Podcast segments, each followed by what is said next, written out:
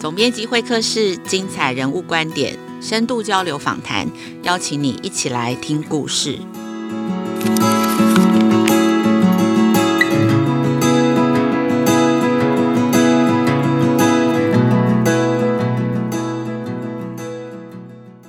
大家最近好吗？我是雅慧。今天会客室的时间邀请周丽君哦，大家可能对她比较陌生，没有听过这个名字，但是很多人都会看过她做过的广告。她其实去年做了一个信义房屋的广告哦，那这个广告就替台湾的广告界呢，在坎城的创意奖的时候，这个就相当于广告界的奥运，就是最厉害的一个奖，拿到了全场的最大奖。他让一个对于台湾社社会洞察的一个作品，走进了一个创意的最高的殿堂。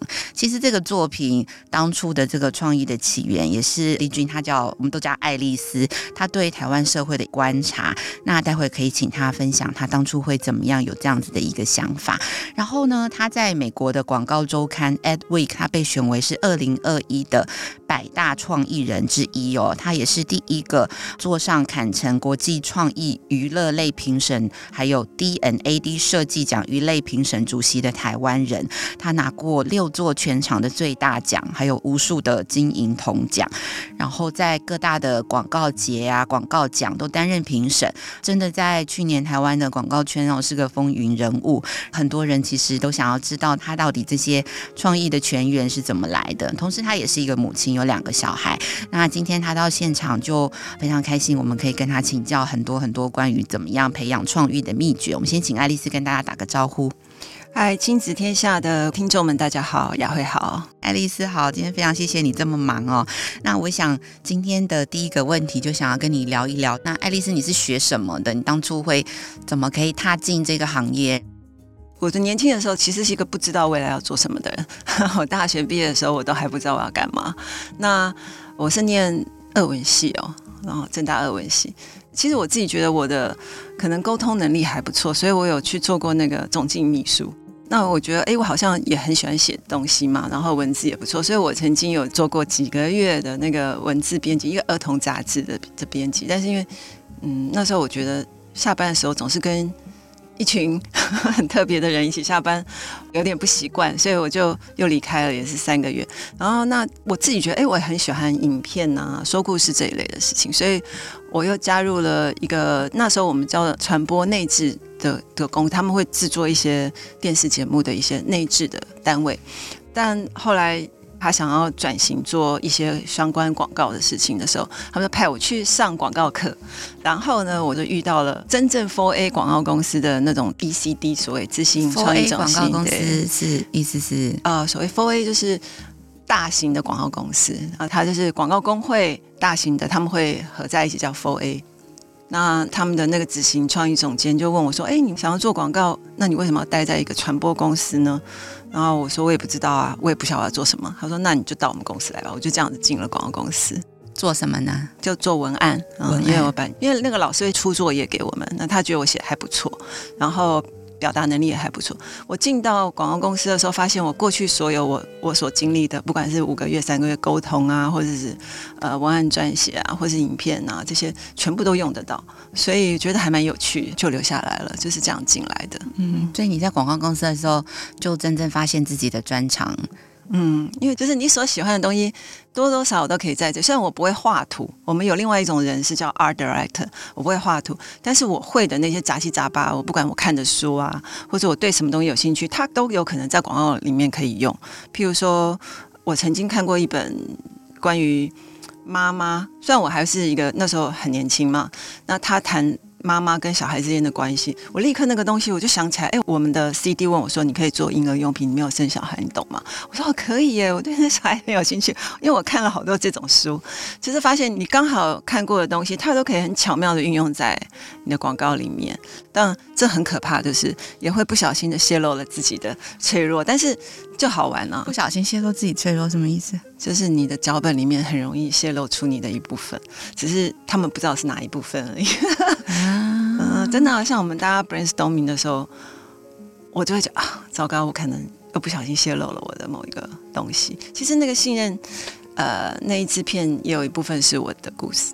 其实我父亲前几年过世啊，那那时候我我都不敢去户政事务。我第一次去的时候，发现他要把我爸爸名字划掉，我就哦，我改天再来办。就是你没有办法接受这个事情，然后后来还是鼓起勇，因为我们家我哥哥他们都委托我来办了。那我再去的时候，我就跟他说，我有没有可能把这个名字留下来？所以这句话其实就是脚本的。然后他们就说：“好吧，旧的给我。”这样，那这个心情我懂。当你把你的一部分放到你的里面的时候，那个情感就会传递出去，因为那个是真实的东西。嗯，所以其实我们看到的广告里头有很多是真的人的故事，因为真的故事才会感动别人嘛。嗯。即使不是完全的真实，也一定是某一部分真实的情感，然后你把它转移过。嗯、那其实像户政事务所这个，当初也是我朋友，他之所以写出这个东西，那个也是他的朋友，就是离婚和结婚都在面对同一个户政事务所的人员，他就把这事情说出来。还有我们还有朋友说，他们的好像表姐还是什么的，他是户政事务所的人员，然后那边在出生很开心就登记。那边在就像我那种就哭的半死，然后就是家里有人过世，然后这边就是结婚，那边在办离婚，所以这些都是我们不管来自我们身边的人，或者来自他自己。嗯，那信谊房屋的这支广告，它其实谈的是幸福，然后这个幸福要和信任的人一起才能找到。你当初会找到这样子的一个切点，然后这个广告也席卷了全球，让大家都很感动。你要不要谈一谈当初这个想法是怎么来的？其实房仲就是创造未来幸福的家的一个机构。那房仲业嘛，大家知道，就是信任的关系是很重要的。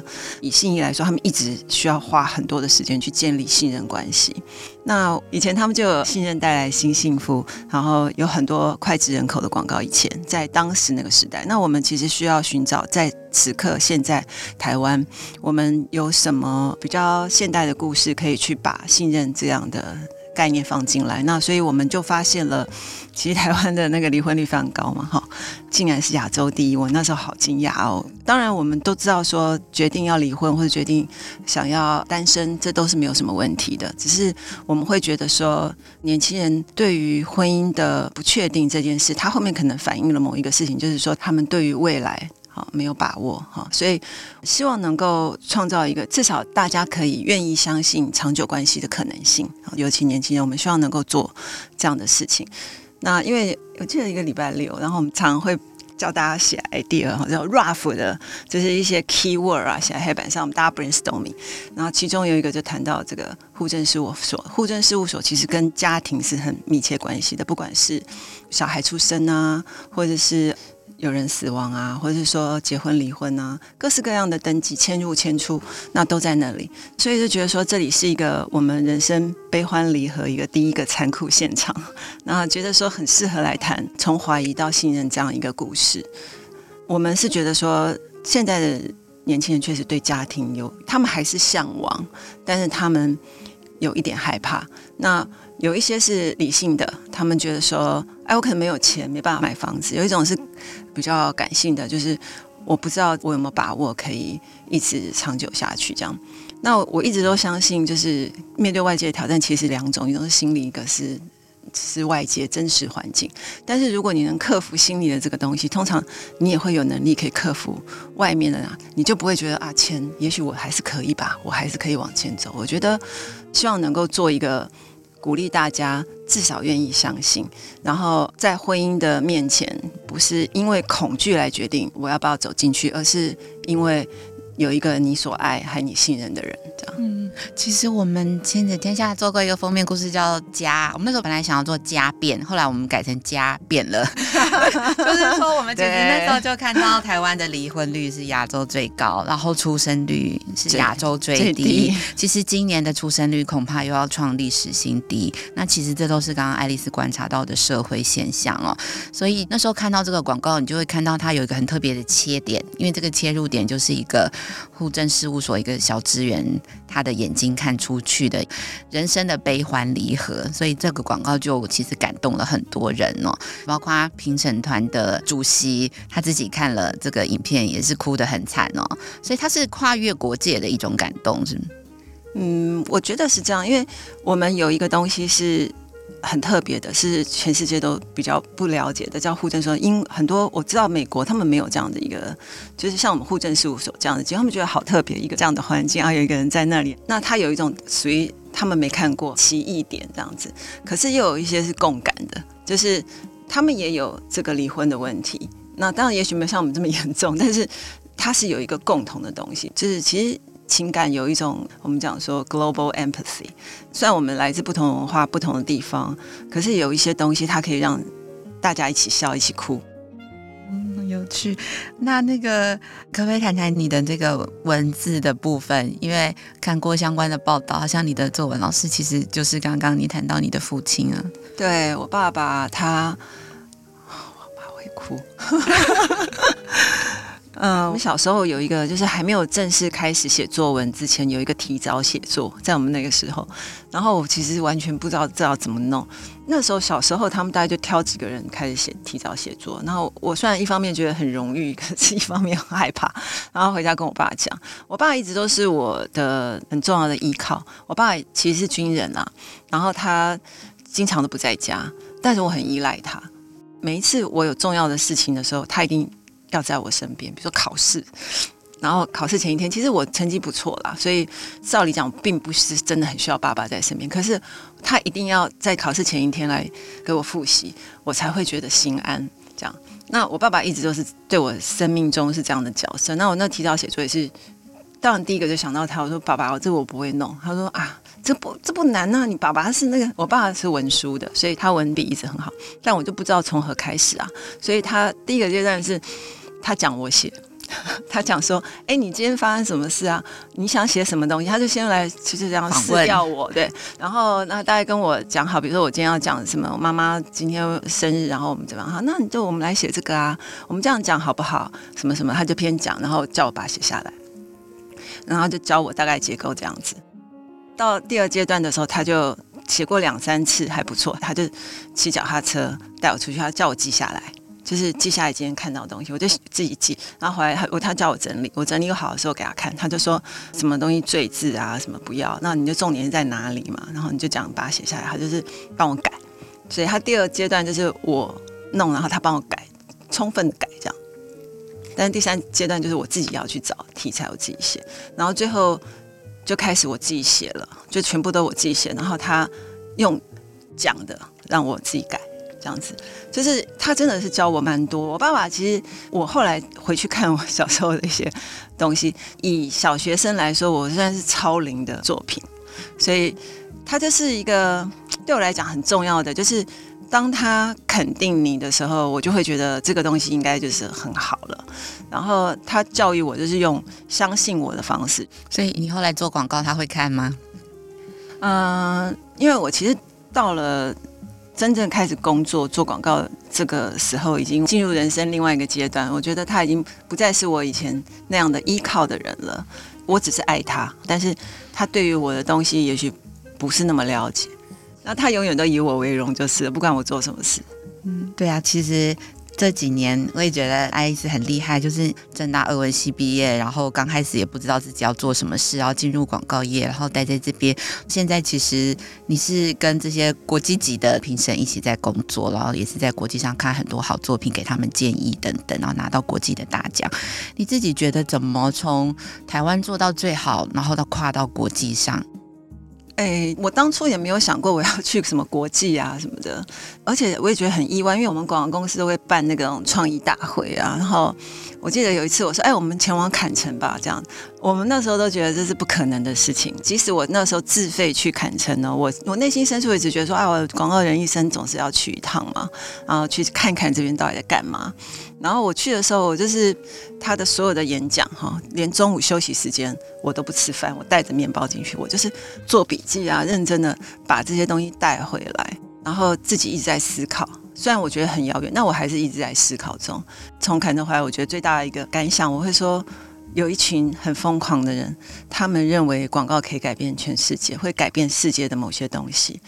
对我来讲，当时我觉得是不可能，但是我觉得好迷人，就是我很向往他们所做的事情。那我觉得创意有一种能量，就算我不知道他到底做的规模多大或多小，它在某一种程度都把我脑袋打开了一点点，在某一个程度都让我的心好像开始思考不一样的事情。然后就在两年后，我第一次报坎城创意奖，然后我们拿到一个铜奖，我就开始有很多那种评审邀约。我也是很意外，怎么会？因为得奖以后就评审邀约，因为你得奖，然后他们就开始邀请你来当评审。那我完全没做过评审，没有人教过我这件事情。我记得我第一次被像 ADFest 是亚洲的，然后之后是湾秀，湾秀是纽约，然后再一个坎城，一个都很厉害的奖。那我记得 ADFest 它还好，比较稍微小一点，那都是亚洲人，我已经很紧张了。我几乎每个礼拜六都在家里看一些作品，这样，然后。最可怕的是湾秀跟坎城，像坎城，我举例来讲，光初审的阶段呢，我要看到三四百个作品，我几乎假日全部都贡献给他，因为我很紧张，所以要一直做笔记，非常认真的在做，就是我不想要做那个评审团里面个笨蛋，所以我希望我能够 well prepared，就是我能够充分的去把所有的记录下来啊，然后什么好什么不好，那里面也是很多的学习，那。确实，我觉得我刚开始就是还是一个笨蛋，就是去 ADFest 啊，或是去坎城，我就是一个还蛮笨的。尤其是那个老外们，他们很勇于表达自己嘛。可是我们亚洲人会想多一点再讲，还有语言的问题。对，还有语言。但是我后来发现一件事，就是说重要的还不是语言，而是你有没有想法，就是你怎么把这件事情说出来。那我没有办法像他们这样子机关枪这样子，但是我可以。经过思索的表达意见，当我已经决定好我要讲什么的时候，我就举手，因为我讲不过他们，我就举手。那因为平常我们讲的不多，所以那个主席会说：“呃，我们让爱丽丝讲一下。”所以我，觉得你就选择自己可以表达的方式。那也有碰过那种他们会觉得是亚洲跟或者我们女性，我们看起来要比实际年龄年轻很多嘛，所以他们有时候会很容易忽略你啊。我记得我有一次在楼下聚集的时候，有一个。白人老外在我旁边，还问我说：“哎，那个耳机在哪？”他以为我是助理的，就是那种的。没有想到后来我进去是主席，所以他们会觉得，嗯，他可以做主席吗？那是来自台湾，也不是得奖很多的地方。就是你知道，他们也会有这种，然后他们会想要挑衅你啊，这样子。我当时很害怕啦，然后但是我选择去面对他。就是有一次吃早餐的时候，可能就走到他面前，然后就是。呃，我可以给你谈谈吗？这样，你主动坐到他面前，对，因为我八个月前就知道这个事情。那我也跟我们集团里面讲说，我可不可以不要做主席？我可不可以跟 DNAD 讲说，我只要做 jury 就好？因为我觉得我其实还没有 ready 这样。但是所有的集团的主管们都说，你不能这么做，你就是 go for it 啊！所以你就是硬着头皮上。他们为什么选你当主席？你有想过吗？我也不知道哎、欸，没有人告诉我这件事。他就是写一封信来说，我们看到，因为我在坎城当完评审之后，那坎城都会叫我们写一些 feedback。那我很认真的写，因为我学到很多。我觉得也许他们有看到这个，就是一个很认真的评审吧。然后我在里面有很多对于这个类别，因为我过去得。的类别是这个类别，所以我特别去研究为什么我会得奖这样。然后在评审过程中，我又会记录说啊，这个被讨论的结果，就是我明明很喜欢这个作品，但后来他没有得到哦，原因是因为他有一些什么样的理由，比如说他可能会造成一些不良的观点，或对小孩子有不好的影响示范。那我在想，他们其实可能有看到这些，觉得说你好像对这个有一些自己的看法。所以其实大家看你很光鲜，就是飞来飞去当这种国际级比赛的评审。可是其实一开始要克服自己是个笨蛋这样子的一个怀疑，这样子、嗯、超级啊！其实我刚开始说实话，我也不知道什么是真正的好的。就是我们很会想东西，然后我们也知道我们有我们自己的看法。但是在国际上，所有评审认为的好里面还有很多新的学习，就是透过跟他们不断的讨论。嗯，就是其实你是一个很认真学习，而且帮自己准备的很好的人，这样子。哎，我想到还有一个问题得一定要问一下，就是你的那个富士山哲学，可不可以讲一下？就是也是在访问中看到，蛮感动的。富士山这个事情，就是我们公司以前会派我们去登富士山，因为这是一个日本电通的传统。那我们台湾的话，是你升级的时候，那一年就会派几个升级的人去登这样。那那一年我就是被派到，我们有三个人被派去。那因为我其实平常不是很会运动，然后他们那个事前要有一些，不管是去登一些小山，然后什么我都没去，所以出发前，然后我们老板就说，你们三个要互相照顾，只要有人没有登上去的时候，你们要怎么怎么这样，反正是真的就像。我所预期的那样的，我才刚走了大概十几分钟，我就已经不行嘞，我呼吸完全都乱掉这样。然后后来我就讲说：“哦，不行，你们走吧，我真的没有办法。”我觉得我谁知道放弃。就有一个人，他竟然会讲中文，然后他又跟我讲说：“哎，你不用急，慢慢走。”他说：“富士山就是在那边，好，你看就在那边，嗯，这个方向，然后你就会到。”这样，他就跟我这样讲，又讲呼吸呼吸，好，那我就调呼吸。我就渐渐这样子，我就保持一定的速度，这样哎，后来就我们同行的三个很讶异呀，我可以走到这样这样的一路这样子。那我这是我的学习啊，就是刚开始你可能会落后，有时候我们都会觉得，哎呀，我就输给别人很多。其实你不用管那些，你是你知道你要去的富士山在那边，你要想清楚它在那里哈。然后你就是保持一定的程度，你只要不要停下来，不要管旁边人怎么超过你，然后你总是会到那个富士山。其实我后来觉得，我们人生也是这样。我们以前都不是什么很厉害的创意啊，什么什么的，大家也不觉得你会是。可是其实一路走，然后从里面学习，然后你只要坚持说你想要做好的作品，然后一直往那里去就好了。这是我想要跟创意人讲的事情。好，非常谢谢爱丽丝今天的这段访问，让我们经历到也感受到，就是说，其实一个厉害的创意人啊。他可能最厉害的不是有很多的点子，而是不要忘记呼吸哦，然后一步一步的往你自己心中的那个富士山啊、哦，而且每个人的富士山可能也都是要一边走才能一边找寻，然后一边走才会越来越清楚这样子。那今天非常谢谢爱丽丝来我们的节目，谢谢，谢谢，谢谢，谢谢雅慧，谢谢大家。那非常感谢大家今天收听总编辑会客室，我是雅慧，亲子天下 Podcast 每周二谈教育，周四聊生活，周五。开启好关心，欢迎关心孩子教育教养的你订阅收听 Apple Podcast，请给我们五星的评价。你想要听什么样的节目？想要听什么样的人物专访？就欢迎大家来许愿池给我们回馈。我们下次见。